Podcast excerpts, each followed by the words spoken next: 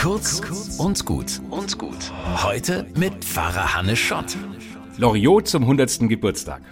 Loriot wurde gefragt, was auf seinem Grabstein stehen solle. Er antwortete, zweckmäßig wäre es, wenn der Name drauf stünde. Weise Worte. Denn oft nutzen Prominente ihren Grabstein für letzte Worte.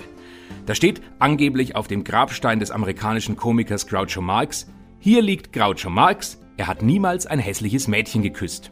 Oder auf dem von Karl Marx steht passenderweise Proletarier aller Länder, vereinigt euch.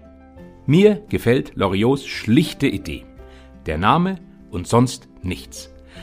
Ein Ort für die Trauer der Hinterbliebenen, mehr ist ein Grabstein nicht. Ob dann jetzt Loriot oder Bernhard Viktor von Bülow, sein bürgerlicher Name, draufsteht, das weiß ich nicht. Das Wichtigste hat uns Jesus gesagt. Freut euch, dass eure Namen im Himmel geschrieben sind. Hm, und da werden Sie schon wissen, wie Sie den Loriot anzureden haben.